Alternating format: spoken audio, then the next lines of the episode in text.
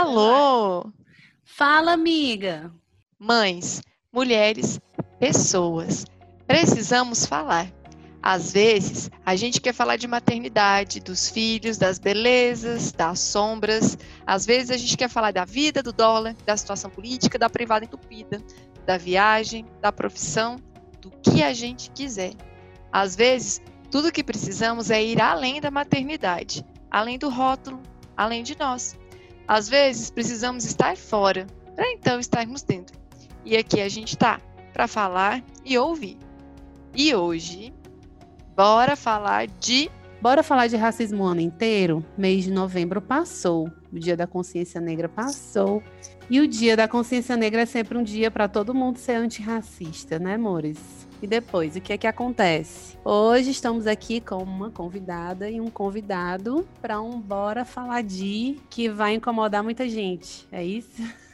É isso, é, né? E o objetivo é incomodar mesmo, que você está incomodando, então precisando falar sobre isso. E hoje é o dia da escuta, o dia da minha escuta, o dia de eu abrir espaço para eu ouvir, para eu entender e para eu absorver tudo que está sendo dito também. Então a gente vai conversar hoje com a Nath e com o Fê. Oi, eu sou a Natália Magalhães, eu sou de Fortaleza e eu sou publicitária mas eu também tenho um podcast que fala mais ou menos sobre esse tema que a gente vai abrir hoje, que é racismo, vivências negras em vários lugares do Brasil, porque eu sou de Fortaleza tem duas pessoas de Criciúma, um, um, homem negro gay de Salvador e uma outra que é de Curitiba. E entre elas tem uma menina que é trans e todo mundo é negro. E a gente vai abordar esses assuntos sobre negritude, sobre vivência e como é pra gente em cada lugar do estado que a gente mora. Então, o nome do nosso podcast é o Akani. E o Akani, ele é uma palavra africana.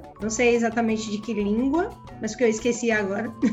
mas ele quer dizer aquilombar, né? Quer dizer junção, ele quer dizer essa coisa dos negros juntos. Que é o que a gente está fazendo aqui hoje, né? Eu, eu tô assim, ó, a Meire, a nossa, nossa minoria hoje, gente. Nossa branca minoria. Verdade. Acho, acho ótimo, gente. Eu me sinto muito segura. muito feliz. por estar nesse espaço. Antes de vir para cá, eu passei um hidratante, desodorante e perfume para entrar nessa honra de estar convidado nesse podcast. é, me chamo Fernando de Aquino, eu sou jornalista, fiz mestrado em comunicação e cultura, sou nordestino, sou preto com muito orgulho. É, e no que puder fazer hoje, eu vim aqui para incomodar também, sabe? Vamos tocar fogo no movimento para comer peixe frito. É isso aí. Ai, que saudade, peixe frito. Vamos. Gente, PS, eu sou vegetariana, mas eu vou no rolê, entendeu? Eu vou só, só pra tacar fogo mesmo. Vai à praia, à praia. Vai tomar água de coco, amiga, enquanto a gente Aí. come peixe. Beleza. Mês de novembro passou.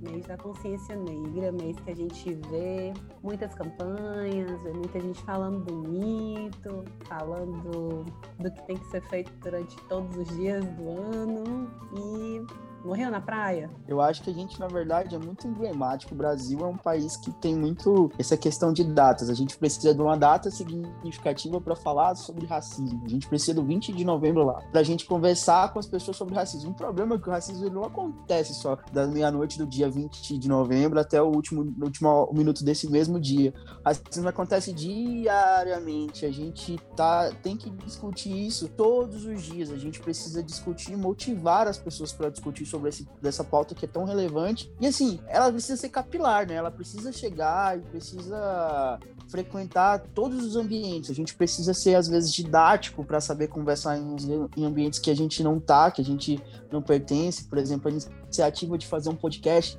para alcançar mais pessoas, de certa forma, que ouvem essa mídia, que gostam ou que estão pensando bastante nessa mídia, é interessante.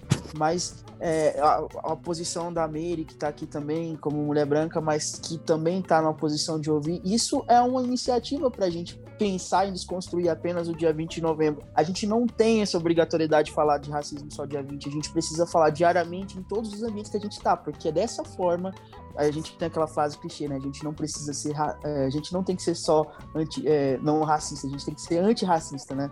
Acho que a gente precisa dispersar esse discurso e a gente criar pontes e diálogos onde a gente vai conseguir terminar esse mal aí que aflige várias várias camadas sociais. Eu acho que, assim, é muito... É, tem, tem dois momentos, né? Esse ano, principalmente, a gente teve dois momentos. Assim, no meio dessa pandemia, a gente teve a morte George Floyd nos Estados Unidos, o que fez com que muita gente é, se, se autodenominasse antirracista, muitas vezes sem ser, né? muitas vezes sem saber o que, que significa ser antirracista. Não é só uma questão de você não ser racista, né? É uma questão de você lutar contra o racismo.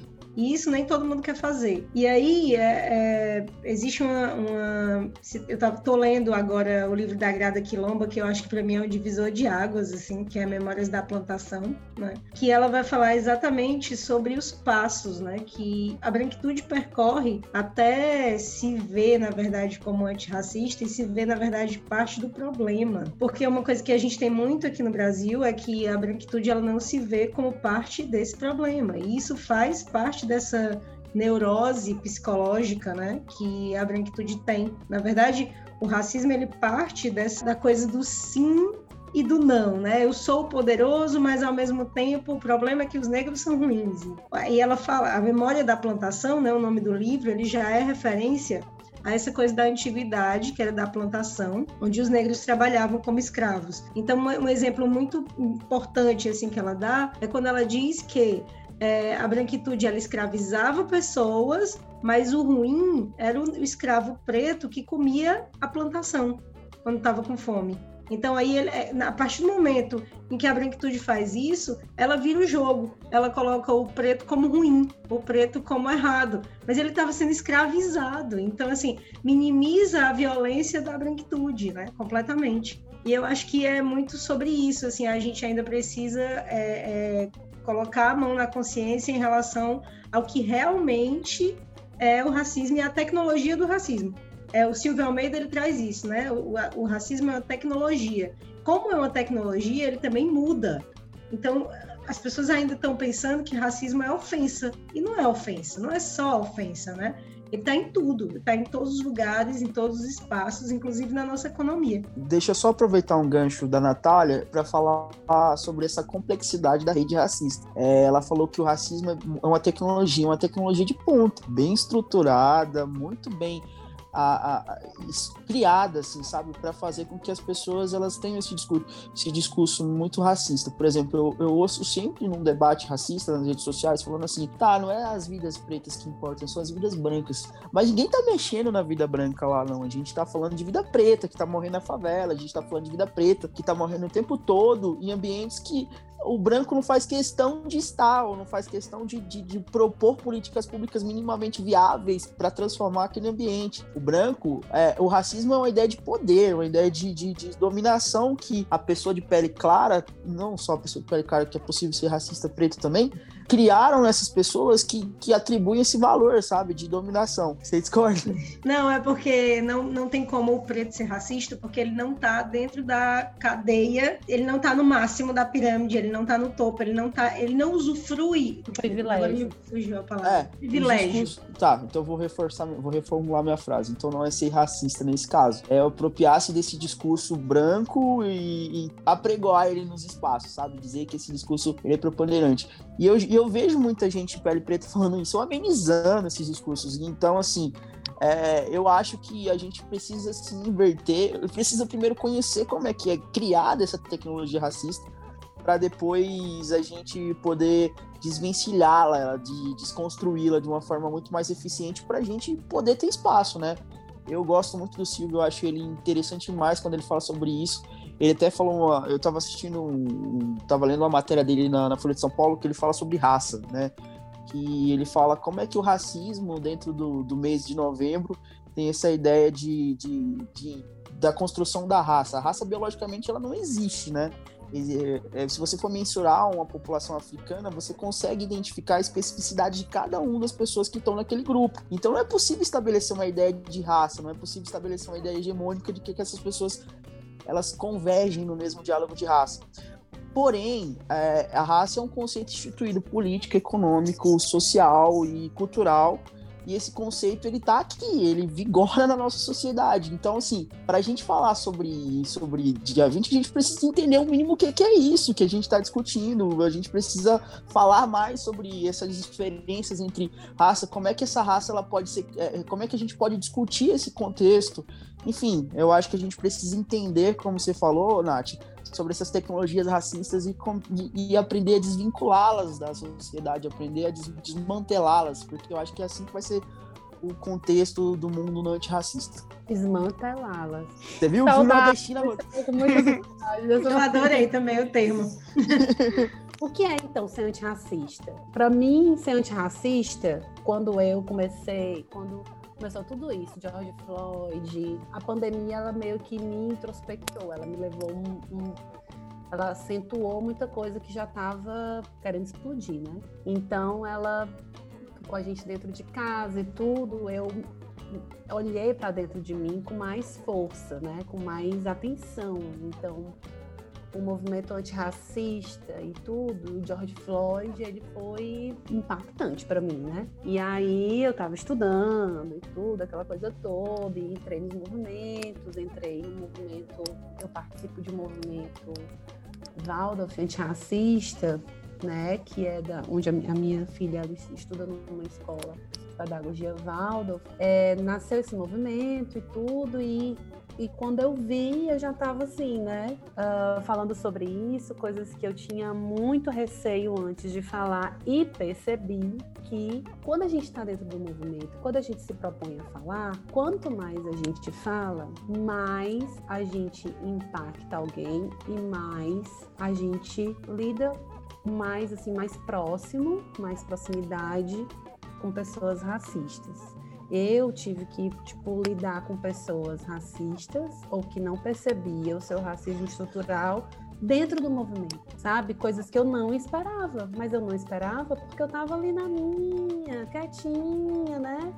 Eu vivi o racismo daquela forma assim, às vezes eu percebia, ficava chateada, às vezes deixava para lá, ai, mais um dia e tal. Mas quando você resolve ser ativo, você resolve, então, se envolver com isso. Então, o que é ser antirracista? Nesse momento, né, que a Lusa está falando, é muito no, no, no, sentido de que, assim, a gente começa a incomodar, né? E a Greta Quilomba vai falar disso, é uma das tecnologias também do racismo, né? A gente não falar. E, e outra coisa, é justamente isso que o Fê também trouxe, né? É, isso também faz parte do, da tecnologia do racismo, a gente, nós, pessoas negras, começarmos a dizer, a minimizar os fatos, até para a gente se defender e não se sentir tão atingido. Sim, enquanto pessoa branca, é, no, no antirracismo, eu acho que muitas vezes a gente olha e fala: ah, não, mas essa causa não é minha. Então, assim, não, isso não é. É, tem. Os, as pessoas pretas têm mesmo que ir, tem mesmo que ir. Não, ó, eu apoio, mas essa causa não é minha.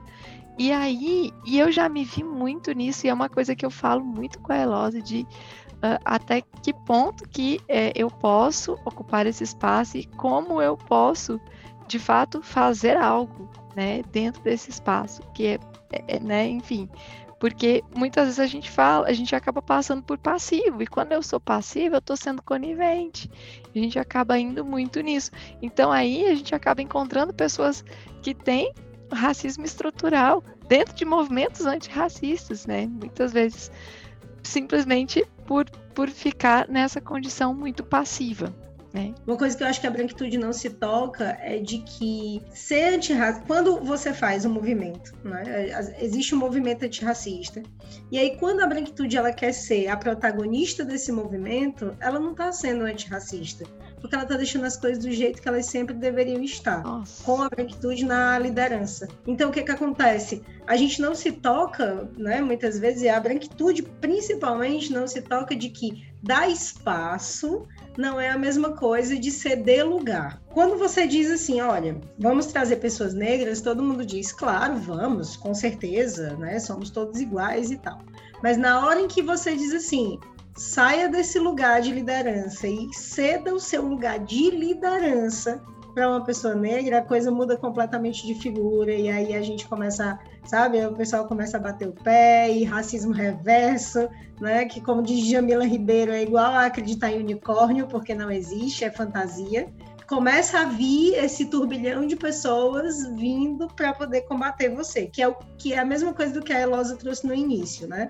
Quando ela começou a se posicionar, as pessoas começaram a cair em cima dela, querendo silenciar, óbvio, porque é assim que, que é, é uma colonização, né, gente? que é uma pronto, exatamente, é uma colonização. E aí é, é, é, o que a branquitude não percebe é que não é só ouvir a pessoa negra falar, mas é dar o espaço para as pessoas negras falarem, é colocar essas pessoas no poder em todos os sentidos. E aí a gente fala em política, econômico, social, é, liderança de, de emprego, um monte de coisa que ainda está faltando. Então, nós somos 54% da população brasileira, contando, obviamente, com os indígenas, né, que também não são brancos, e que estão à margem. Você olha para a liderança desse país é branca, você olha para as lideranças municipais, estaduais são brancas, e aí você vai olhar para lideranças de empresas são brancas, e você olha para a novela e tá todo mundo é branco, e aí vai o pacto narcísico da branquitude tomando conta de tudo. Ai, Nath, que perfeito que você falou. Eu Ai, adorei. E esses dias eu entrei numa discussão muito grande que foi sobre aquele ministro, não vou recordar o nome dele, ministro que foi ministro da Educação do governo Bolsonaro. Não vou recordar o nome dele, se alguém recordar, pode falar. Ele, ele nem chegou a assumir, na verdade, eu acho que descobriram uma fraude no currículo dele, e aí que ele teve um problema e não, não chegou a assumir o cargo. Eu não recordo o nome dele, sou péssimo de nome. Mas, assim, o que eu queria falar agora é que eu tinha feito uma crítica, eu acho que no Twitter, e foi meio que cancelado, porque eu falei que, na verdade, o preto não tem espaço no governo Bolsonaro, né? Se a gente está falando de Foi ceder o Decotelli. espaços. Decotelli, muito bem, obrigado. E aí a gente fala sobre ceder espaços, foi uma fala que a Nath falou que eu acho sensacional. A gente precisa colocar o preto como protagonista, sim. E aí, quando a gente fala isso, a gente, a, a gente fala assim: ah, mas o governo Bolsonaro botou um ministro preto lá tal, mas vamos lá. tem algumas coisas que a gente precisa construir o preto não tem espaço no governo desse, porque é um governo racista, é um governo homofóbico, é um governo, enfim, que, que a gente dispensa apresentações. Então, assim, eu fiz uma crítica e aí pessoas falam assim: ah, mas você tem que se sentir representado, porque tem uma pessoa lá da, da sua cor de pele que tá te representando. Mas peraí, tá. Eu acho que seria importante em outros contextos e só que nesse contexto do governo Bolsonaro, eu acho que ele não tá, ele tá deslocado. Ele estava fazendo um, enfim, tem até um, o presidente da Fundação Palmares também, que é outra pessoa que a gente dispensa em apresentações no sentido ruim da, história. Mas respondendo a pergunta, eu acho que para ser antirracista, a primeira coisa que a gente precisa lidar é a estratégia de, de administração de conflitos. Eu acho que essa é uma estratégia muito eficiente.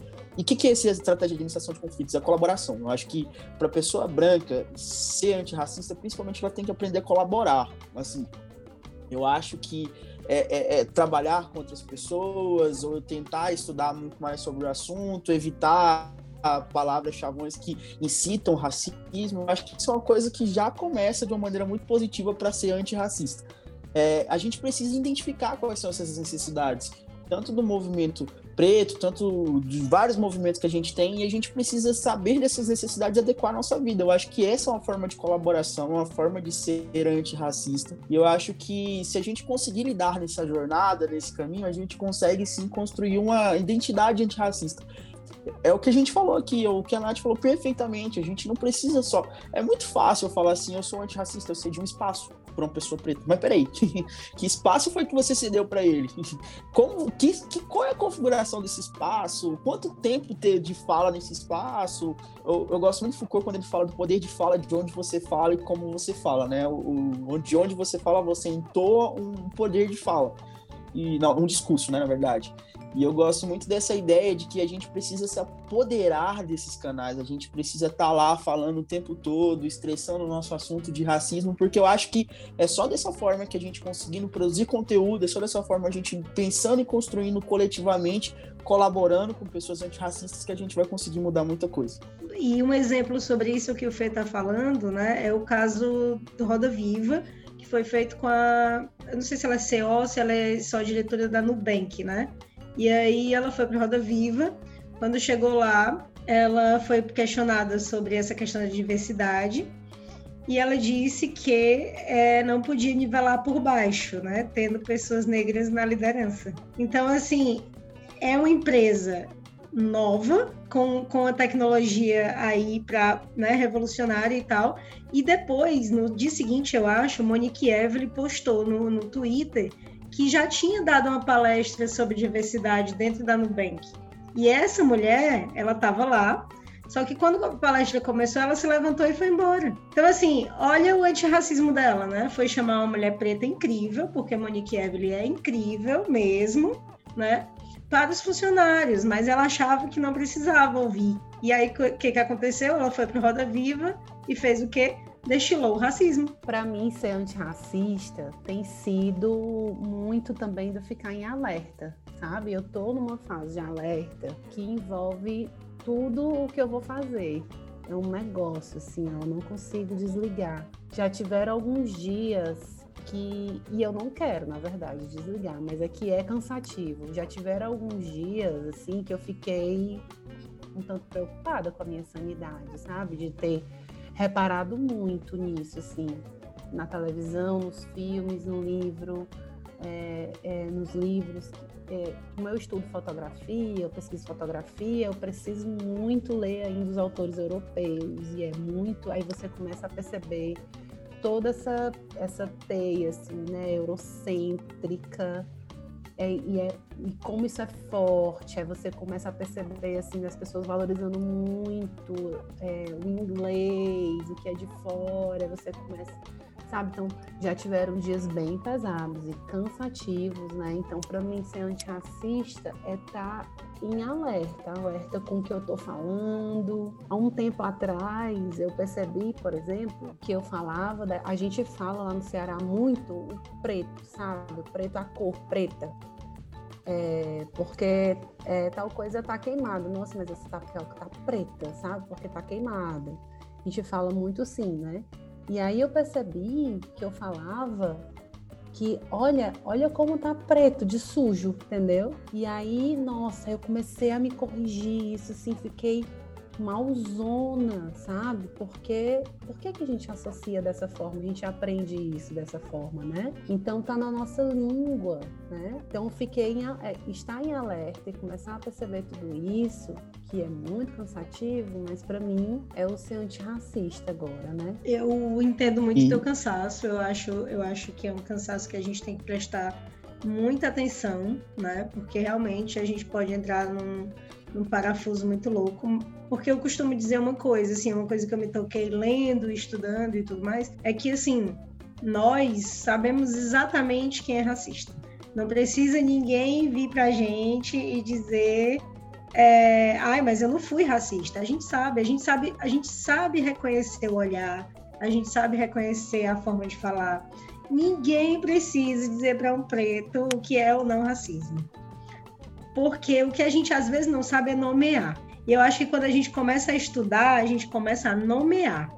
Mas a gente sempre soube, desde sempre, desde a vida toda, a gente sabe exatamente onde é que a gente está indo e com quem a gente está andando. E eu acho que, que esse cansaço é, é, é, um cansaço muito genuíno, mas também é, eu acho que é um cansaço eufórico, né? De você começar a nomear todas essas coisas e você começar a entender e começar a lembrar de situações e tudo mais. E é pesado, né? É um processo pesado. É, é, realmente um processo. É exaustivo também você ter que lidar com a branquitude quando você começa a dizer: opa, não é mais assim que você vai me tratar, meu bem. Não é mais assim que eu vou deixar você falar comigo. Não é mais assim que eu vou deixar você me olhar. Então, quando a gente também começa a se posicionar nesse sentido, a branquitude também cai em cima da gente para dizer por que, que você parou de ser subserviente, né? É, quando eu comecei a me posicionar nas redes sociais, foi uma das coisas que aconteceu demais. Eu sou uma, pessoa muito sorridente e sempre estou sorrindo para todo mundo. Quando eu comecei a falar sobre, sobre essas questões raciais, as pessoas começaram a vir no meu inbox dizer que eu precisava voltar a ser uma pessoa simpática. E eu disse, mas eu não tô sendo raivosa, sabe? Raivosos são vocês, brancos, que tratam a gente desse jeito. Violência não é o que eu estou dizendo, violência é o que vocês proporcionam. E se existe racismo é porque vocês são os racistas. Se vocês não existissem no mundo, a gente estava tranquilo. Deixa eu só colaborar com uma pequena coisa, só na fala da Elo, que eu achei fantástica. Ela fala de estar sempre alerta. Eu, eu estudo numa das instituições de Goiânia, que é uma das instituições que tem menos preto, que chama PUC Goiás. Eu faço arquitetura lá. E eu sou o cara da. Então, eu sou o cara da desconstrução. O pessoal fala assim: lá ah, vem o Zé Probleminha. Que uma das aulas online, a professora sempre falava, eu não sei, vocês fizeram comunicação também, não sei se vocês têm essa impressão que tudo que a gente aprende de história da arte tem uma visão europeia. Nada sai desse eixo, assim, sabe? E eu sempre me perguntava, eu falei, gente, mas a arquitetura africana é tão linda. A arquitetura do outro lado do mundo é tão linda. Por que, que a gente não fala sobre isso? Aí tá, eu já ouvi um podcast das pessoas falando que, ah, mas é porque não se conhece muito sobre esses assuntos. Mas se não se conhece por quê? Porque as pessoas não estudam, porque a gente não tem essa, essa estruturação é, é, educacional de a gente falar isso. E é isso que a gente precisa estar alerta, é isso que a gente precisa problematizar lá na sala de aula. Falar assim, ah, mas será que só tem esse viés é, europeu? Não tem outra coisa para a gente conhecer de história da arte? Eu acho que a gente precisa entender muito mais sobre isso. Mas não, as pessoas têm. A, a, tudo, como a gente já falou na tecnologia, né? Tudo é estruturado, as nossas emendas acadêmicas elas são estruturadas para a gente perpetuar um discurso europeu. Não tem espaço para a gente falar sobre África, sobre o berço da humanidade. A gente não tem espaço para falar sobre isso. Então, por isso que a gente precisa estar alerta o tempo todo. E eu adorei sua fala. Eu acho que é isso mesmo. A gente precisa estar alerta 100%. É, e também para, além de desconstruir, para que a gente possa se defender, né? Assim, eu não percebia. Isso, isso era uma coisa assim que acontecia. Eu sabia que acontecia. Eu sabia por que acontecia mas eu não me defendia, porque era normal, ai, acontece, ah, mas tinha sempre alguém para silenciar, é isso mesmo, é isso mesmo, mas é isso mesmo. Não, mas isso é coisa da sua cabeça. É Algumas é só uma brincadeira. É só uma brincadeira. Algumas pessoas, né, maquiavam, maquiavam de bullying, outras maquiavam de culpa, sempre ficava por isso mesmo, né? Então, estar em alerta também é sobre se defender. Outro dia, um amigo do meu pai, meu pai, ele é branco, né?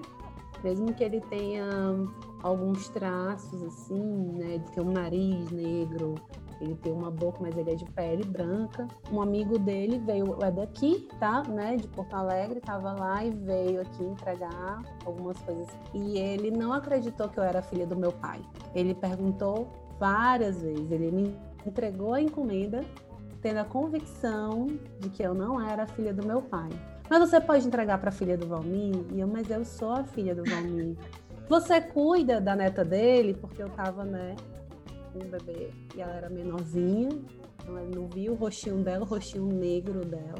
E ele insistiu, mas você pode entregar para a filha do Valmir? E eu sabia, na mesma hora, assim, tá? na hora em que eu saí da casa, até chegar no portão, antes de falar com ele, como eu tava de tranças, de box bread, ele olhou para mim, como a Nath disse, a gente sabe. Você é a, a, a babá da, da neta dele, né? Exatamente. E é isso, isso acontecia sempre, né? Eu já fui, já fui babá das minhas amiguinhas na escola, já foi, isso aconteceu sempre. Eu sabia por que, que acontecia, mas eu nunca me defendia. Isso nunca para mim tinha consciência imediata. Levava um tempinho para cair a ficha, né? Então, aí me lembrou sobre essa questão da autorresponsabilização, né? De que o letramento racial ele é importante para todo mundo, pessoas pretas, para pessoas brancas, né? E ele é, e é algo assim de responsabilidade individual, cara. Cada um vai fazer sua pesquisa aí, faça seus caminhos, leia qual for o livro primeiro, né? Se é o Manual Antirracista da Djamila primeiro ou se é o Chimamanda. Você pode escolher, não tem problema, mas inicie, né? Comece a ler. É muito importante, é, é algumas coisas são pesadas, mas é pra, para todos nós, né? Para todas as cores, etnias. A gente não é, é enciclopédia.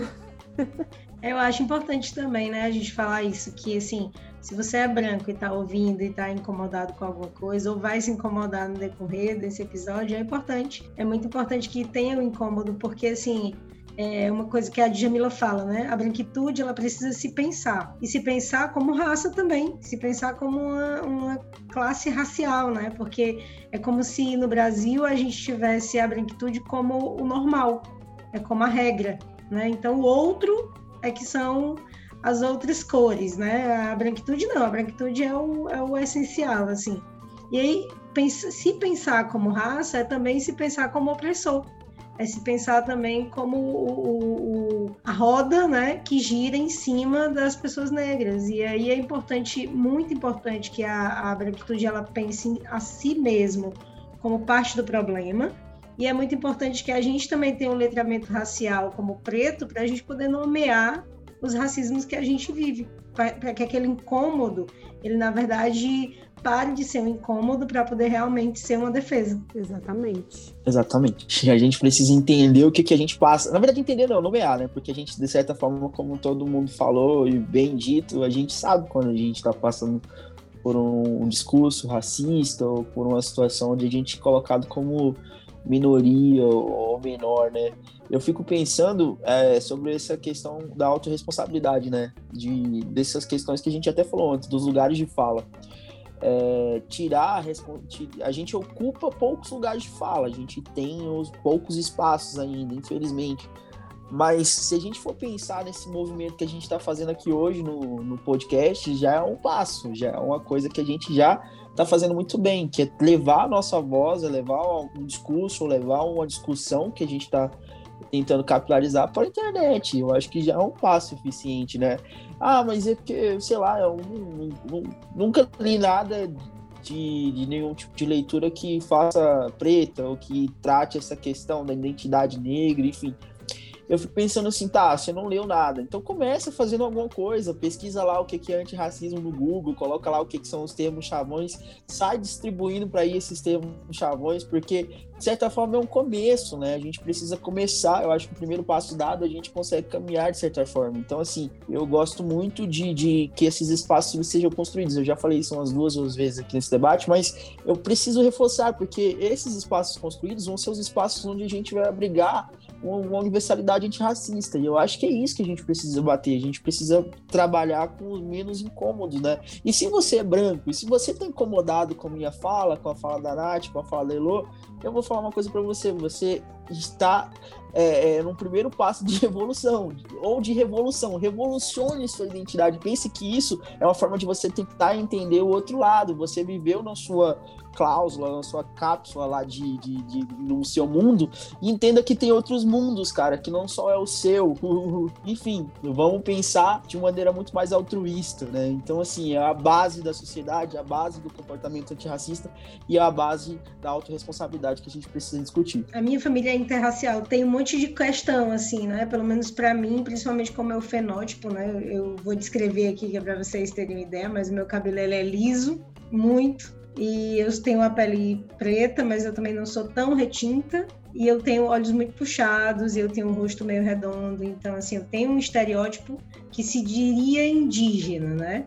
Só que existe uma série de questões que é, primeiro de tudo, para eu me autodeclarar, é não se autodeclara indígena. Essa é a primeira questão, né? É, é, diferente de quando você se autodeclara negro, porque a gente tem uma história completamente diferente no Brasil em relação a essa coisa da ancestralidade preta, né? A gente não tem ideia do que, de quem são os nossos ancestrais.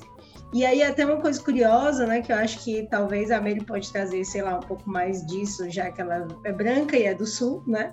Mas assim, é, existe uma cultura, né, de, de dizer assim, ah, porque a minha família é italiana, a minha família é alemã, a minha família não sei de onde, e você, e você sabe quem foi o seu bisavô, e você sabe quem foi todo mundo da sua família, e aí aquela história de superação, que quando não sei quem chegou aqui no Brasil era pobre e ficou rico, e aí existe todo essa, essa, esse discurso né, familiar, assim, da branquitude brasileira, mas quando a gente fala sobre a nossa história, a gente não conhece, né? A gente não sabe muito bem é, de onde é que nós viemos, porque quando os negros chegaram no Brasil, eles tiveram que trocar o nome, eles tiveram que, que abandonar a religião, tiveram que abandonar costumes, então a gente foi perdendo a história do nosso povo.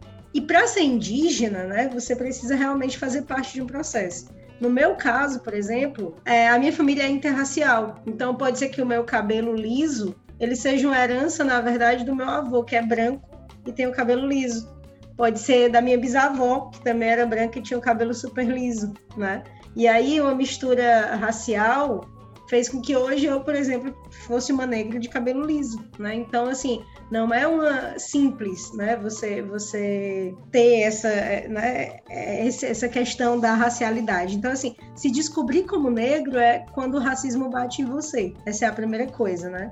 E normalmente o racismo, o racismo bate na gente ainda na infância. E no meu caso, não foi diferente do que muita gente, né? Eu, eu, eu acho que eu vim para essa coisa da, da, de entender que eu era uma menina negra muito nessa coisa da infância, muito nos, né, na, na escola, com, com a, a, socialização e tudo mais, né? Porque dentro de casa é tudo tranquilo, né?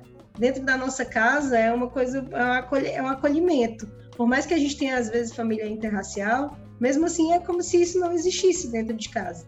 Mas quando você sai de casa e se confronta com algumas situações, você começa a perceber que o racismo ele existe, né? Então eu comecei a perceber muito cedo quando a minha mãe ainda, né, era muito nova e tal, e aí eu percebia como as pessoas tratavam a gente, né? E, e aí vai, e você vai percebendo essas questões mais durante muito tempo eu também quis ter uma aproximação muito grande com a branquitude. Durante muito tempo eu tentei ter uma aceitação, né, com as minhas amigas da escola que eram brancas, com os meus colegas de faculdade também.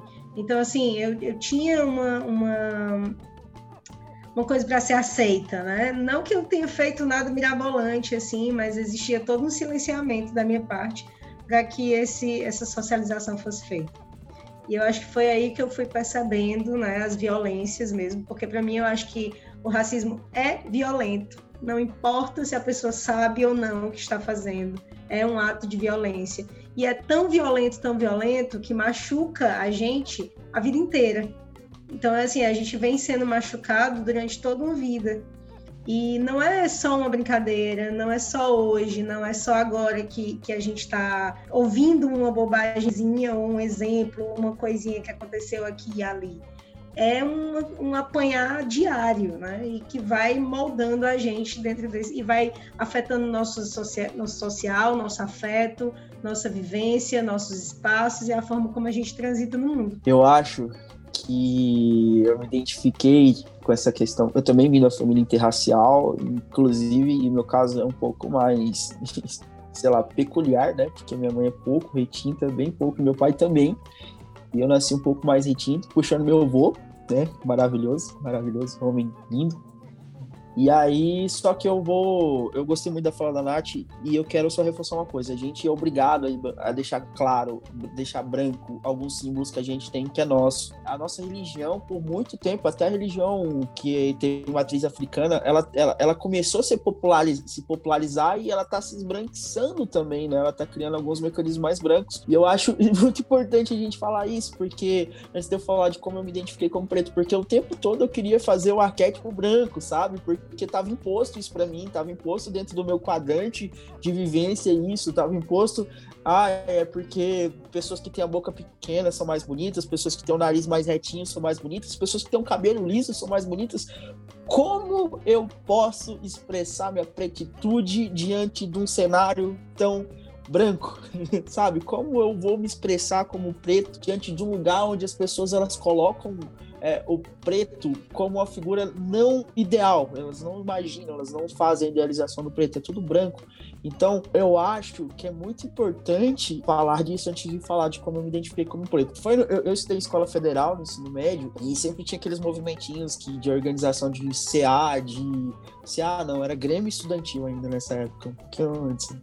E aí eu sempre vi umas discussões assim meio que exaltadas de de uma galera falando sobre essa questão de pretitude, e aí eu fui me aproximando disso, eu falei, olha, tem aqui uma questão que eu não sabia, olha, esse cara tá falando sobre uma coisa que me incomoda. E aí pronto, entrei nesse mundo do movimento estudantil, só saí do final da última graduação, fui presidente CA, trabalhei com DA, enfim. Eu me identifiquei como preto nessa, como preto nessa época. Eu lembro como se fosse hoje de uma piada que eu vi na sala de aula de, de um carinha que eu acho que ele tava falando que, é, eu não lembro se a expressão correta, mas eu acho que era tipo suco de petróleo, para se referir a mim, né? E eu falei, olha, cara, eu não gostei do seu disso. Eu achei meio que, ah, não, é só brincadeira tal. E eu lembro o professor amenizando a piada, falando assim, ah, gente, não pode brincar mais dessa forma. E eu falei assim, não, não pode, me incomodou. Eu acho que foi o primeiro movimento antirracista que eu tive, primeira expressão antirracista.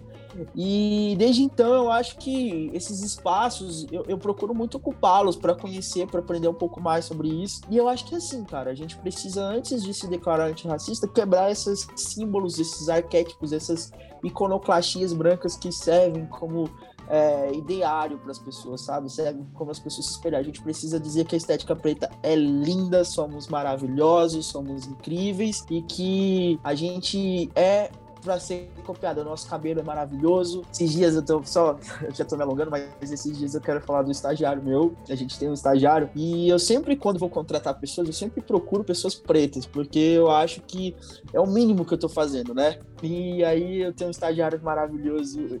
É, eu, eu amo o Marcos, ele, ele é gay, é afro, ele é maravilhoso. E aí, esses dias ele tava falando, a gente, a, a gente tem um cliente que ele trabalha com dermatologia, e como a gente falou que dermatologia às vezes é um pouquinho mais racista mesmo, termo, e aí ele virou e falou assim, gente, eu quero diminuir minha boca. Cara, eu falei, por que, que você quer diminuir sua Ele tem uns lábios maravilhosos, assim, carnudos, enfim. Aí eu falei, por que, que você quer diminuir sua boca, Marcos? Ele falou assim, ah, eu não gosto. Eu falei, mas por que, que você não gosta? Eu falei, ah, eu não gosto, eu acho que podia ser mais fino. Assim, eu não... falei, cara, você é lindo desse jeito, cara, sua boca é linda. De tanta gente martelar isso na sala de, na sala de trabalho, ele falou, esses dias ele tá falando assim, gente, eu acho que eu vou comprar um batom para exaltar meus lábios. Eu falei, tá vendo? Vencemos.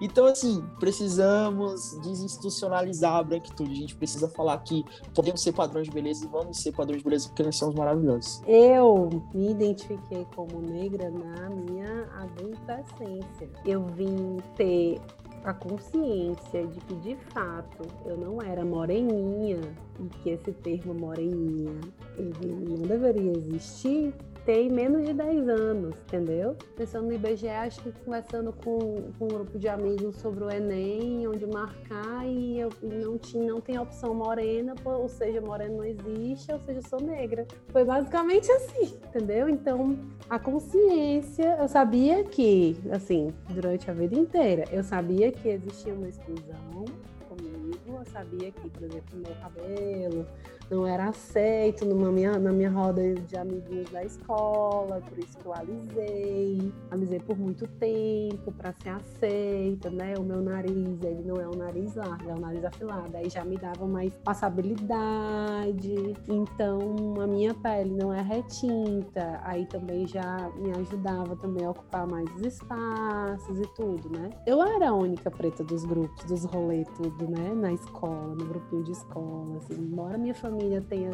tenha vindo de, de, de lugares muito simples, né? Meu pai ascendeu assim, financeiramente e pôde me dar uma escola particular. E eu vivi, caminhei para esses lugares bem embranquecedores que eu não me via, eu não me via, né? Não tinha o meu espelho, eram muito, muito pouco, eram pontuais, assim, outras crianças na escola que eram pretas. E eu, então, na minha fase adulta, me autodeclarei e todo outro processo vocês já ouviram, né? Eu queria, eu queria perguntar para a Meire quando foi que ela se descobriu branca. A Nath falou sobre ah, os brancos, né? Tem essa coisa da linhagem, principalmente quem tem essa colonização aqui do sul que é mais forte. Eu nunca tinha parado para pensar. E é uma coisa muito forte, sim. Você entende a sua linhagem, você tem esse orgulho de meu, sei lá, bisavô veio de não sei aonde e tal. Cara, isso é muito, muito muito forte, isso é de, de você parar para pensar, assim, né? De da gente apagar mesmo essa história, né? Que a gente, enquanto branco, houve esse apagamento. Eu acho que eu me descubro enquanto branca uh, todos os dias, assim, porque ao eu perceber que eu estou tendo privilégios enquanto outras pessoas não têm. Enquanto eu acho que é um processo de descobrir de que não tem como uh, eu me colocar nesse lugar por algo que eu não vivi. Então, quanto mais eu percebo o racismo, mais eu percebo meus privilégios. Então aí eu vou me percebendo e aí aí a coisa parece que vai ficando, vai ficando assim você fica, gente, não é tão fantasioso, né? Não é tão, enfim, é muito pesado. Uh, antes da gente levantar essa bandeira do, ah, eu sou antirracista, eu sou anti qualquer coisa, a gente precisa se colocar enquanto pessoas, porque, tá, eu estou aqui, estou tentando de verdade fazer o meu melhor e, né, fazer algo bom de toda essa dor, de tudo isso que né, que esses nossos antepassados passaram. Mas antes disso, eu sou um, eu preciso me colocar vulnerável de que eu vou errar e de que eu estou inserida numa estrutura extremamente racista e que eu vou ser muitas vezes. Mas isso de forma alguma precisa servir de desculpa, me respaldar para alguma coisa. Não, mas é eu me colocar uh, nesse sentido de que, poxa, eu tô aqui para dar minha cara tapa. Eu tô aqui para poder errar, para poder fazer diferente. Né? Então, antes de eu levantar essa bandeira de ah, né, eu sou branco, para eu não cair neste lugar do branco salvador, eu preciso me colocar para dar a cara a tapa de olha, eu vou errar, mas mesmo assim eu quero, mesmo assim eu preciso, mesmo assim isso é o mínimo minúsculo microscópico que eu posso fazer do meu lugar. É, em relação a essa questão da cultura europeia, né? Aí que a culinária italiana é maravilhosa, tem temperinho assim espanhol que eu fiz esses dias. Gente, vamos comer manga com sal? Porque manga com sal é uma herança maravilhosa que a gente manga pode falar. Leite. Manga com leite, vamos tomar essas coisas. E vamos relembrar que a cultura preta é uma cultura maravilhosa, a culinária preta também é maravilhosa. E, tipo, toda vez que alguém fala assim, ah, mas esse tempero italiano aqui, não sei o que, não sei o que. Não, vamos falar também que a gente tem uma culinária maravilhosa. Bahia, no, lá no Ceará, lá em Recife, temos. E aí a gente precisa também falar um pouco sobre esses, essas heranças que a gente tem também. Ouvindo a Nádia, a Nádia é uma indígena da etnia Tupinambá, lá da Bahia, não de Salvador, do interior da Bahia de Ilhéus. Ela compartilhou comigo sobre a importância também de dar voz a pessoas indígenas, né? günler. Nesse lugar de fala também para pessoas indígenas e o antirracismo com relação aos indígenas, né? Que a gente ainda a gente pouco fala também, né? Eu me identifico, me identifico no sentido de, de curtir muito a cultura indígena, sabe? De ouvir o tambor e sentir a batida do peito, esse tipo de coisa. Me aproximo muito por afinidade e sou bisneta de, de indígena, né? Eu não, e eu acho que a gente, como se cearense, né? A gente tem é, isso difícil, forte. É. O Ceará é muito indígena. O Ceará é muito indígena. Mas enfim, ela falou há uma coisa que ficou muito marcado para mim, que foi da importância também da gente traçar, conversar com os nossos pais, conversar com os nossos avós, mesmo que tenha tido todo esse apagamento e ainda esteja acontecendo, que ainda tentam nos embranquecer em, em todos esses espaços, mas como é importante ao conversar pai, com mãe, com vó, com tios, tia, sobre de onde viemos. Isso é muito importante, assim. Eu vou, você começa a conversar, e aí, mas e nasceu aonde? Mas e nasceu aonde? E falava o quê? E contava o quê? Isso tudo é uma coisa que, em primeiro lugar, a gente está perdendo muito esses diálogos, né? Cada vez mais, a correria mesmo, a gente está nessa, nessa vida muito louca de corre e muitas vezes distante da família. Eu, pelo menos, aqui estou em Porto Alegre, estou longe da minha família lá no Ceará. Mas esse resgate, ele é muito importante para a gente e anotar. A gente não tem como, como ter uma árvore genealógica, porque saber de onde veio é um privilégio do branco saber assim, ó, tá ali o seu sobrenome, você tem certeza que aquele sobrenome ele é seu que a família do meu pai, ela veio, ela veio lá no interior de Quixadá, que é o interior fortemente indígena, do Sapuia. E a minha família tem o sobrenome Oliveira, que foi o sobrenome do colonizador, do Carão lá, né? Então, assim, até que ponto foi um apagamento da, da etnia indígena, entendeu? A gente também não tem o privilégio do orgulho, né? Que é isso que a Amelie trouxe. Então, assim, às vezes você, como branco, sabe qual é a sua descendência, isso. não só porque você conversa com os ancestrais, mas porque tem o orgulho da família, né? isso. né? De que é uma coisa que a gente não tem, porque como nós não somos é, referência de nada, né? Então, assim, muitas vezes os nossos pais e avós não têm orgulho nenhum das suas origens. Então é muito, é muito pesado você dizer o meu pai foi escravizado. É, mas a gente tem que começar a mudar isso, né? Sim. Mas que seja Sim. pesado, a gente precisa começar a mudar isso e trazer orgulho para isso, né? Trazer essa honra de onde veio. Olha, o meu avô, ele era descendente de libanês. Ah, não sei se libanês mesmo, se turco, se a gente escuta cada um de tio, tio é uma palavra e rola muito também o preconceito, né? Com tal, é tudo o mesmo nome, todo mundo é turco, todo mundo é libanês, enfim. Isso já me dá mais ou menos um de onde veio, de onde veio meu nariz, de onde veio meu cabelo, entendeu? E isso é muito, é muito bonito, né? Muito legal de você ver. Quando eu cheguei aqui em Porto Alegre, eu achei muito curioso quando uma moça falou para mim assim: "Ah, eu sei falar alemão, porque eu falo, aprendi alemão com a minha avó, que a minha avó é alemã". E eu fiquei Sério? Achei muito curioso, gente. Assim, lá, em- lá no Ceará ninguém fala holandês, sabe? Ninguém fala nenhuma língua indígena. Não. E a gente também não fala Yorubá, Então. porque foi proibido. Na verdade, a gente não fala Yorubá porque foi proibido. Sim, foi proibido. Eu ajudei a, ajudei a fundar um curso de línguas, né, originárias. E aí os professores são indígenas e eles falam muito isso, assim, enquanto eles eles passam algumas línguas, algumas palavras e tudo, cantos, rezos, né? Eles vão contando o dia, vão contando a história. Gente, é muita violência. A gente não tem ideia de tudo. A gente fala, a gente diz que sim, eles sofrem. A gente, enquanto ativista, né, a gente fala, olha, sim, acontece violência, a gente precisa, né, apoiar a causa indígena, mas a gente não tem ideia. A gente, mesmo tendo, achando que tem, a gente não tem. É muito violento também, né?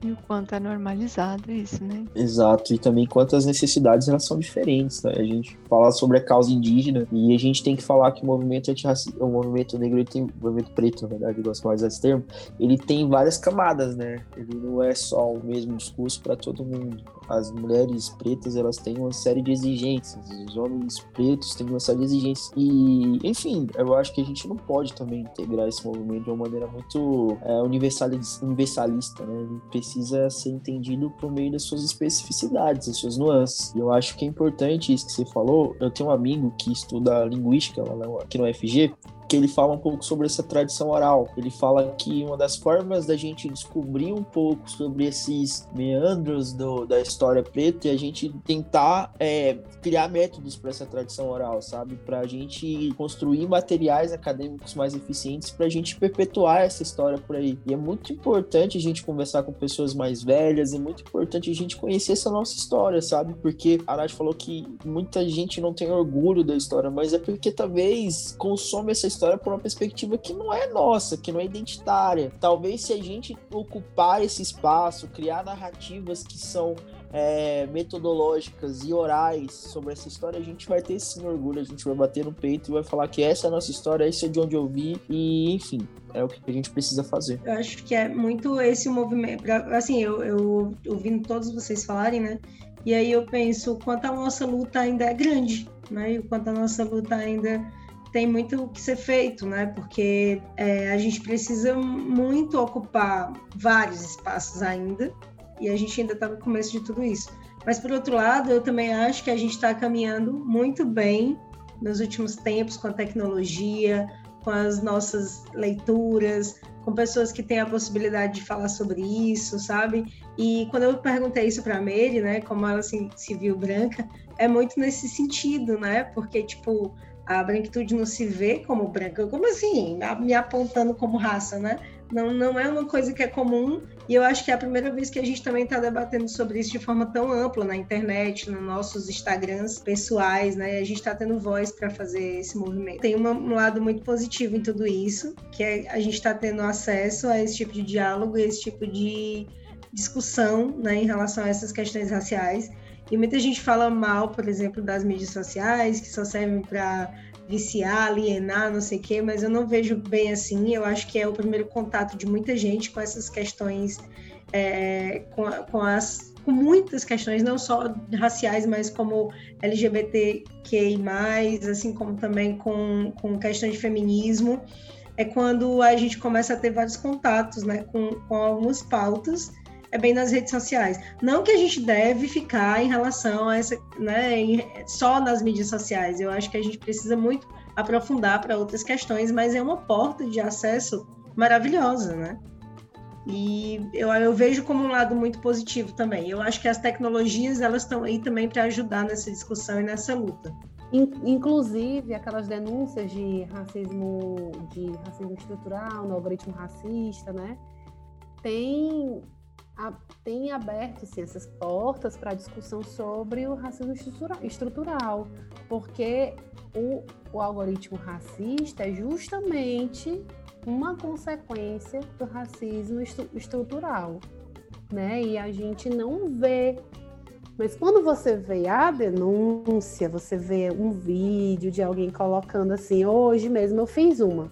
Eu coloquei, ah, faz tempo que eu não, que eu não pesquiso, então eu coloquei mulher bonita no Google, de sei lá, 50 mulheres brancas que o Google me mostrou, mas cinco mulheres eram negras, né? E quando você coloca, você publica isso, as pessoas ficam chocadas. As pessoas ficam chocadas. Essa, minha gente, essa é a estrutura que a gente está.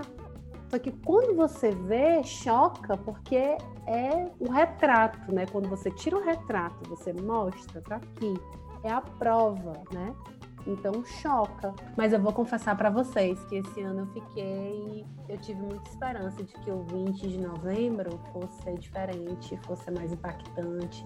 Inclusive ele foi, né, impactante com o João Alberto. Ele foi muito impactante, aconteceu aqui, né, em Porto Alegre. Passei o dia inteiro assim tensa, chocada. Esperei que fosse fosse mais e não não foi assim. Mês de novembro inteiro foi mais do mesmo, né?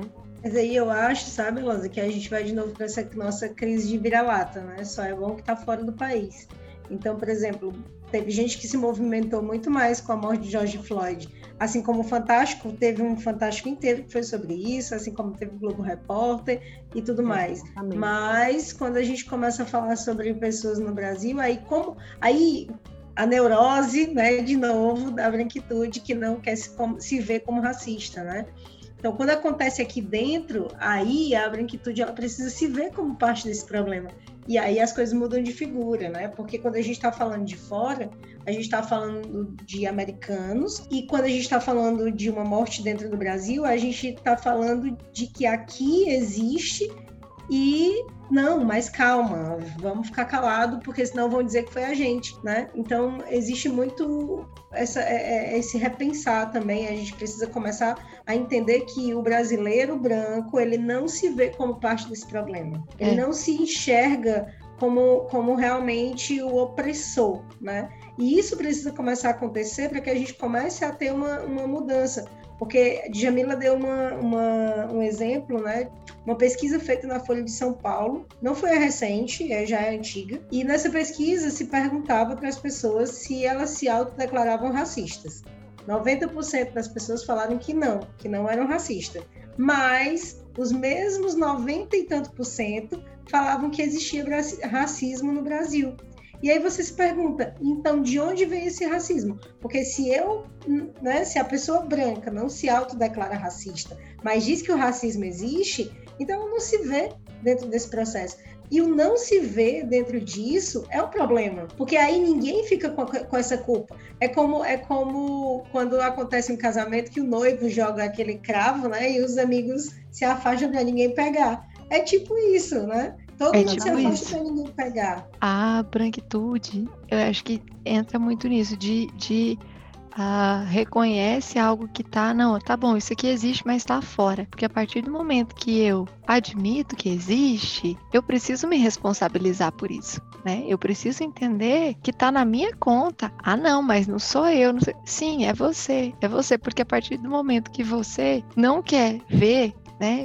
O problema ele não deixa de existir, ele está indo junto com você e você está perpetuando, né? Então é, é disso, é de você enxergar reconhecer e pôr a cara a tapa. Sim, eu, eu tenho responsabilidade. Eu não posso voltar lá atrás e desfazer toda a merda que foi feita. Não vai dar, porque é muita coisa. E eu vou carregar isso por por gerações e gerações. Mas eu posso tentar fazer um pouquinho menos pior, né? Eu posso tentar é, fazer com que isso passe, como me foi passado, né? Que isso passe um pouco menos, por exemplo, na criação das minhas filhas. Então, né? Já começa, já começa aí, já começa tentando passar um pouco menos. Então a gente aqui a gente falha miseravelmente em muitos pontos e provavelmente eu né, esteja falhando, mas a gente tenta bater na tecla do começando por não, não somos todos iguais. Sim, nós somos todos diferentes. Então, a Elise, ela é muito apaixonada na Leia. Então, que é a filha da Eloise. Então, a gente exalta muito. A Leia tem o cabelo enrolado. Que cor que é a cor da, da pele da Leia? Ah, é marrom. Ah, é, não sei, é preta. Ah, aí tem o livro do, do Emicida, que é das Amoras, e aí a, a gente lê bastante para ela, e aí ela fala que as Amoras é pretinha igual a Leia. Gente, isso então, é gente... muito importante, muito. É muito importante.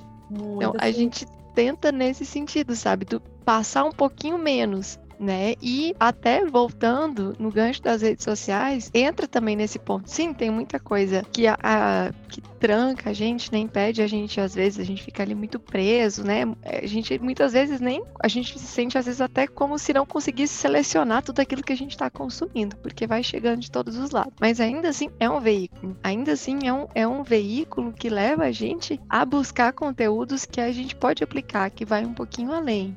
Né? Eu não sei, Elosa, como que você tem feito, né? Ou o que você tem buscado com as meninas aí, é, nesse sentido, né? Já que ambas a gente tem essas crias aqui e isso é importante, né? Como isso, como isso chega nas nossas crianças. Eu tento levar, eu tento trazer uma certa leveza, assim, a minha preocupação agora, enquanto elas são pequenas, é que elas se amem, primeiramente, se fortaleçam, se identifiquem, percebam o seu cabelo, perceba a sua cor. A Leia, ela me dá aulas, inclusive. Ela fala, mamãe, você não é preta como eu. E a Moana é mais preta do que eu. Então a Leia, ela já traz uma, uma noção, uma percepção dela mesma, né? Ela, ela pediu para que ela. Muitos amiguinhas têm franja, né? Nessa idade. Ela pediu para que eu cortasse a franja dela há um tempo atrás. E eu disse: tá, filha, mas você sabe que a sua franja não vai ficar igual a da sua amiguinha. E ela disse: Mãe, mas meu cabelo é enrolado. É claro que ele vai ficar diferente. Então ela queria franja mesmo, o cabelo dela enrolado. E ela ama?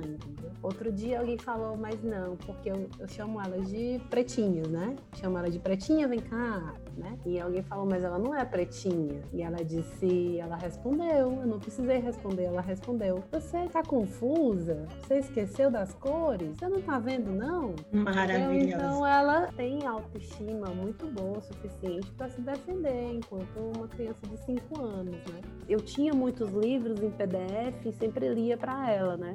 E aí ela ganhou o livro do Emicida também. E quando ela viu, ela se empolgou, né? Ela, olha, mamãe, ele tem a pele marrom igual a mim, sabe? Então, aí eu fui perceber que os livros físicos que tinha aqui em casa não tinha personagens de cores pretas, marrons, né? E poxa, tá tudo aqui no PDF, ela precisa ver, né? A criança precisa ver para se identificar. Então, eu reduzi as bonecas brancas, reduzi mesmo, porque, enfim, não tem ninguém branco aqui, por que ela vai ter uma boneca branca, né? Ela reduzi mesmo, assim, tem uma, eu acho, agora, ou duas, e eu, todas as outras são, são pretas inclusive a Preta de Neve. Isso, né? E aí na hora de entregar um, um filme um desenho também, procuro por se tem representação, representatividade ali. Quando ela fala, mas eu quero assistir tal coisa, é, isso não é exatamente para sua idade, filha. Eu vou, eu vou desconversando, sabe? Aquele ali hoje que tá todo mundo querendo assistir, todo mundo, é aquele ali, né? A Moana, hoje é a Moana. Não, mas mais uma vez a Moana, mas a Frozen, vamos só mais uma vez a Moana. mas é muito difícil, porque a maioria das crianças, o padrão ainda é branco, padrão ainda é a barba, o padrão ainda é, né, de beleza para as crianças, a princesa.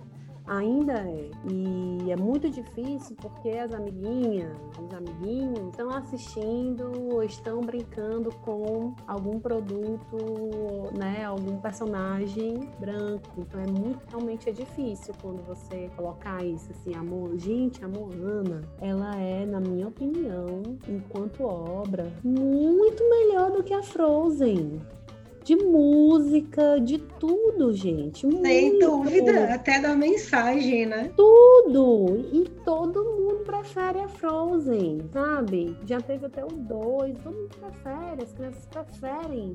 Isso não é porque o filme é melhor. Diferentão do Frozen que a Elsa não casa, né? E aí. Nem a Moana, né? né? Mas a preferência é a Frozen, né? Mas ambas estão falando de uma história de família ali, né?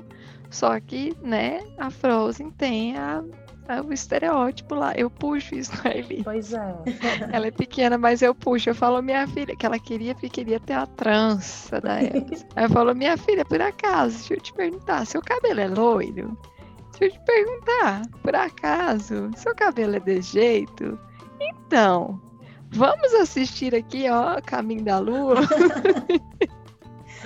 Então, mas esse caminho é muito bom, amiga. Eu acho massa também. Mas eu, o que eu, não, que eu falo, assim, de considerar dela ser pequena para falar é, tipo assim, é mostrar a crueldade que é de fato, entendeu? Daqui Sim, a claro, pouquinho, claro. daqui a pouquinho, ela, como ela tem cinco, então talvez com 7, 8 anos, né, ela já esteja preparada para falar.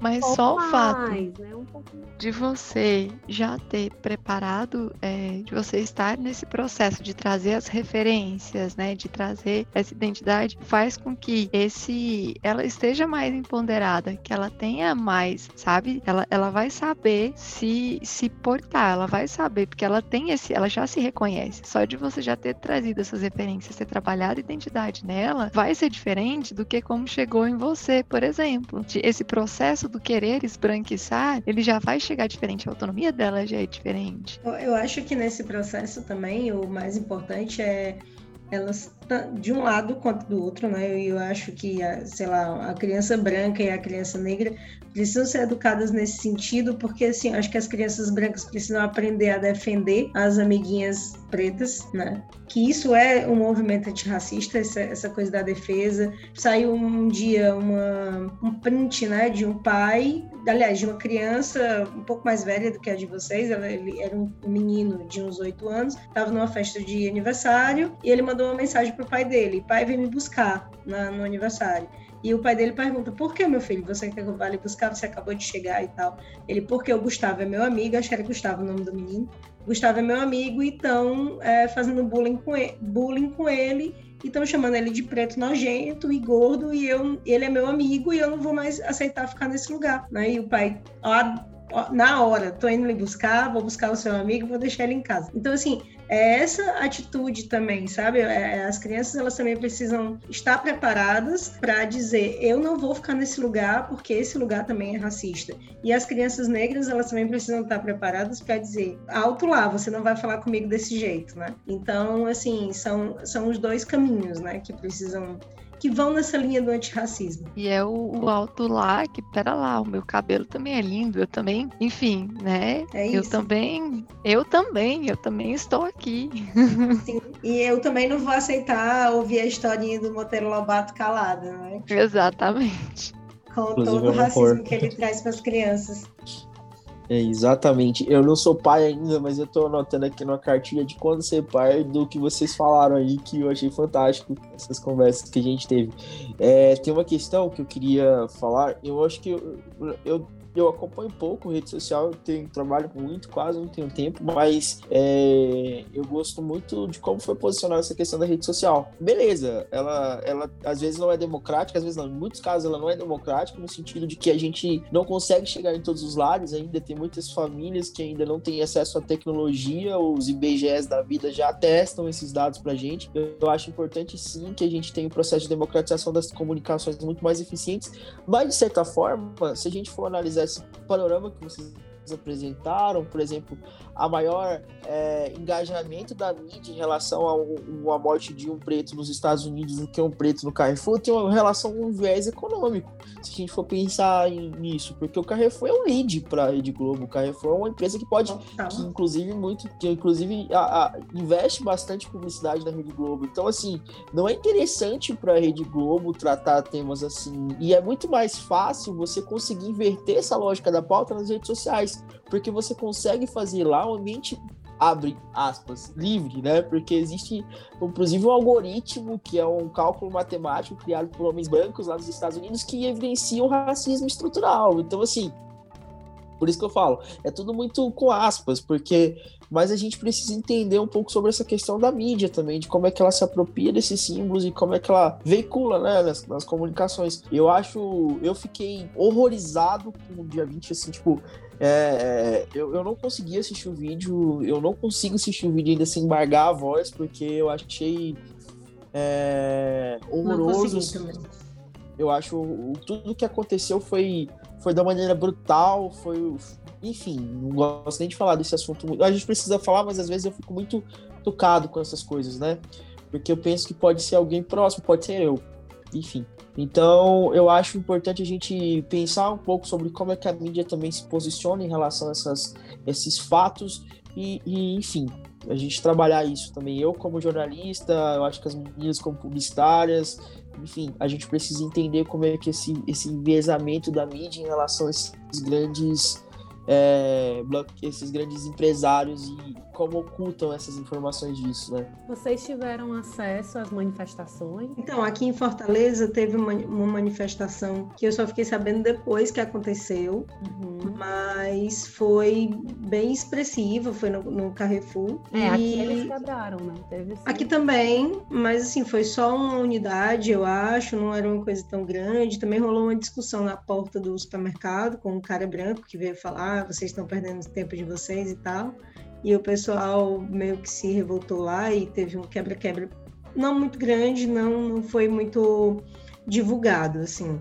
E, e, assim, eu pelo menos só soube depois, né, que aconteceu, que já tinha acontecido. Mas eu acho que, e aí eu vou dar minha opinião pessoal, eu acho que o que a gente tem que fazer é isso mesmo, sabe? É, é se manifestar e, e, quebrar tudo. Se a gente não mexe no patrimônio, se a gente não mexe no, no dinheiro, sabe? A gente não tem muitas possibilidades de ser ouvido. É como o Fernando estava falando, né? É, é, existe toda uma, uma questão para que as coisas aqui elas tenham sido feitas de outra maneira, né? O próprio Carrefour se, se posiciona de forma antirracista no momento que nem esse, né? Então, assim, é mais um sintoma, né? É mais uma vez que a gente vê a própria instituição querendo se posicionar como isso não é minha culpa. E aí, de novo, sem a responsabilidade dos fatos. De uma, de uma forma geral, a gente ainda tem um percurso para caminhar em relação a isso, e assim, a gente tem que parar também de ficar comparando, né? A, a, nossas formas de, de luta com, a, com as formas americanas, não porque as formas americanas sejam né, pior melhor do que as nossas, mas é porque existe uma história também de país que é bem diferente da nossa, uma história de luta que é muito diferente da nossa. A tecnologia racista foi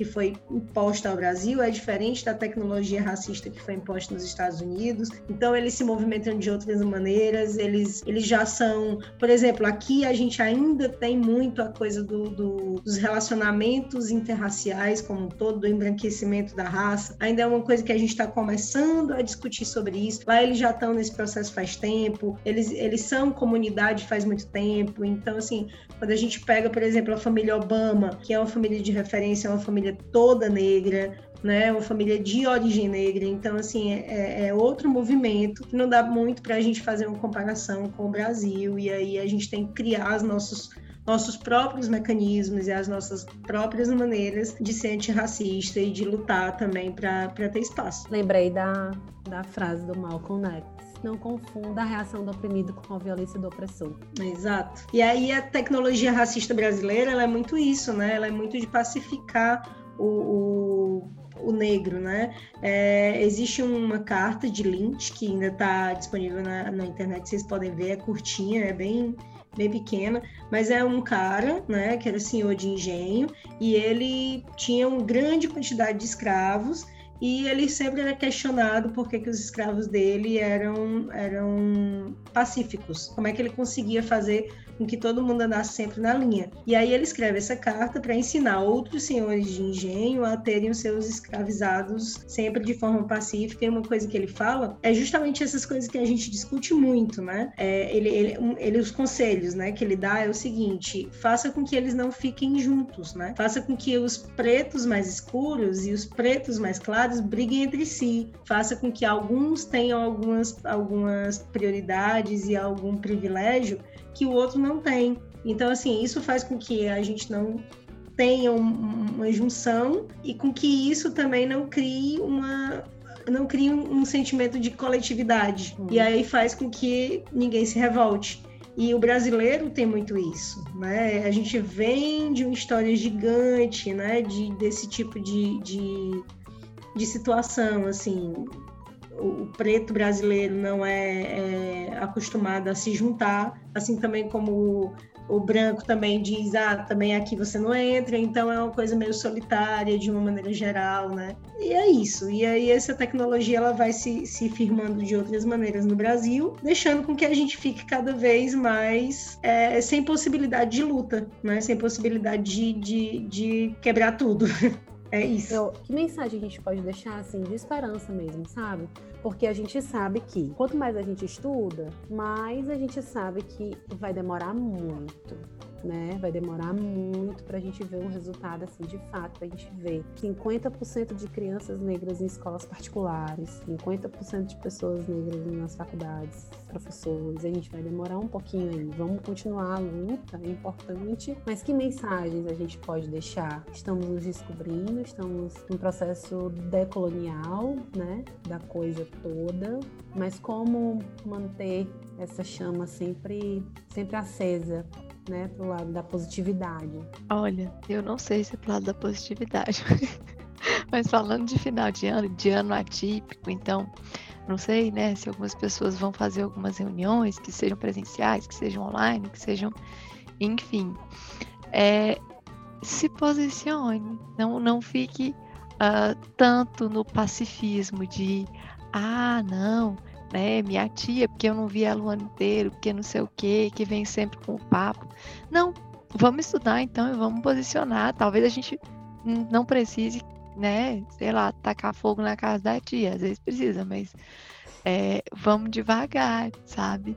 Vamos, vamos tentar mostrar, assim, né? Vamos, vamos trazer esse apanhado histórico, vamos tentar mostrar é, de outro jeito, mas não vamos simplesmente mudar de assunto e ah, pois é, mas e o Covid, né? Então, não, vamos falar disso aqui, vamos falar disso aqui para a gente poder entender, vamos contextualizar, vamos a gente, enquanto branco, acho que a gente tem menos esse, esse, essa fadiga, esse cansaço de ter que ficar desenhando igual, né? O, todo o processo histórico de como que acontece, de como que não acontece.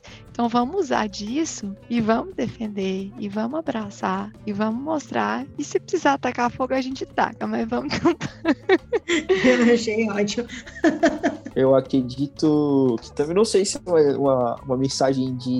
Eu não sei se é nem uma mensagem otimista, mas eu acho que quando a gente conhece, a gente tende a reduzir. Eu acho que é, o ensino básico é uma forma de não votar no Bolsonaro, por exemplo. É uma frase que eu digo sempre isso. Então, assim, eu acho que educação também é uma das formas de libertar gente. Então, assim, eu acho que o racismo é uma tecnologia que deixa a pessoa presa, uma pessoa limitada. Então, se você quiser se livrar dessas amarras na limitação, eu acho que conhecer é um bom passo. Eu acho que entender como é que funciona os meandros do racismo, tentar instituir discursos não racistas, criar pontes ideológicas é, que flertam com questões mais humanistas, mais humanizadas. Eu acho que tudo tem um viés assim. Eu, por exemplo, estudo arquitetura. E a gente sabe que a arquitetura é um, uma escola que privilegia muito a, a, o pessoal mais que tem grana. Mas vamos pensar na favela, então. Vamos pensar nos lugares que não chegam essa acessibilidade. Vamos pensar em reconfigurar essas, essas paisagens. Vamos pensar em tentar melhorar isso de alguma forma. Eu acho que se a gente já sai dessa zona de conforto que a gente é instituído a ficar, a gente já melhora muita coisa. Então, a minha mensagem hoje é conheçam, vamos, vamos ler, vamos ouvir, vamos dar espaço, vamos ouvir os pretos, que os pretos é muito massa. Eu tenho percebido uma abertura, sabe, assim, para falar e tenho visto muita gente eu tenho visto, por exemplo, pessoas pretas falando não somente sobre racismo em alguns lugares. É pouco, é muito pouco, mas já tem, entendeu? Tá rolando assim uma abertura, um movimento, então vamos uh, estimular isso, né? Vamos curtir mais pessoas pretas no Instagram, vamos curtir mais pessoas pretas no Twitter,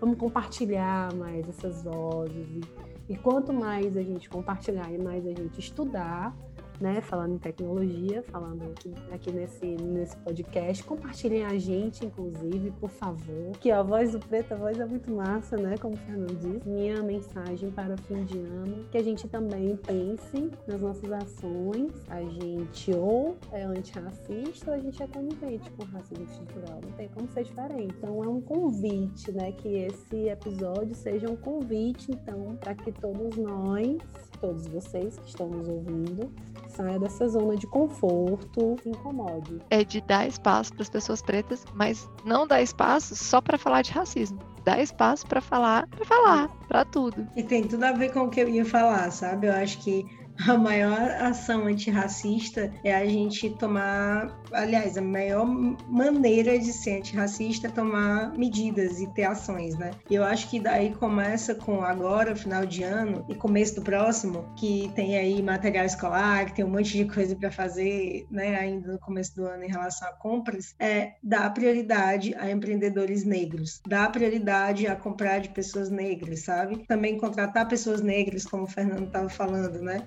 ouvir outras pessoas negras, mesmo que você seja branco e mesmo que você seja preto. Trocar com os seus e trocar com os outros também, para você aprender um pouco mais. Criar crianças antirracistas, né? É uma, é uma responsabilidade de todo mundo, de quem tem filhos brancos e quem tem filhos negros. Então, assim, é a única maneira que a gente tem de fazer uma mudança é, geral, né? Quando a gente começa também a colocar dinheiro na mão do preto, é quando a gente começa a colocar preto na liderança, é quando a gente começa a votar em gente preta. Então, assim, a gente precisa muito de um movimento antirracista nesse sentido no Brasil inteiro. Tá aí as eleições municipais que mostraram o contrário disso, né? Que a gente ainda tem muito trabalho pela frente. E é isso. Muito obrigada a vocês por estarem aqui falando, incomodando muita gente junto com a gente e compondo esse time de minoria branca da Mary.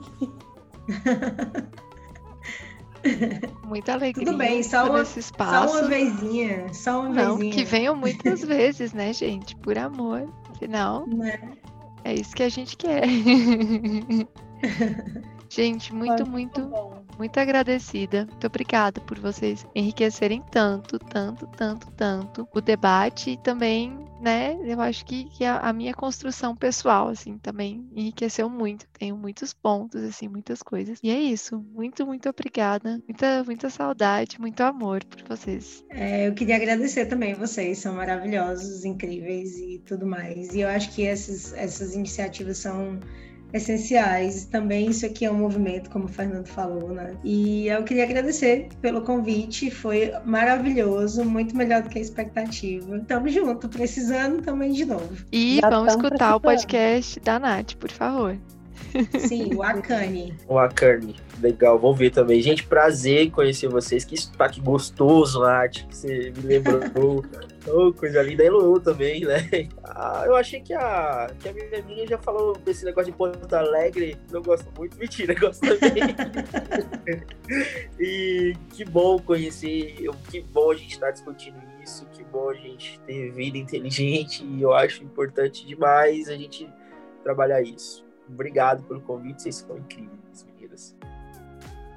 Gostou desse episódio? Nos siga nas redes sociais e acompanhe a nossa agenda.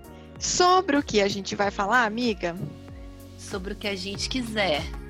Adoro.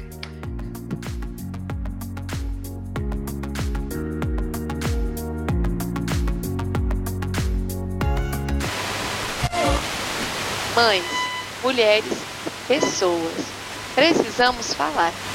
Fala, amiga.